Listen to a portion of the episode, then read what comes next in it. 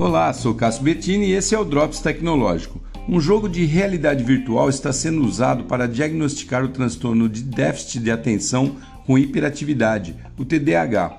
Uma doença difícil de ser detectada, pois o método pode ser muito oneroso devido ao conjunto amplo de avaliações comportamentais e psiquiátricas necessárias. Mas esse jogo de realidade virtual promete aí tornar o processo mais rápido e assertivo, pois um dos principais recursos dele é a combinação do rastreamento dos movimentos oculares e o aprendizado de máquina, que através dessa combinação eles podem medir os padrões detectáveis nas crianças com transtorno de forma muito mais rápida e precisa que um ser humano.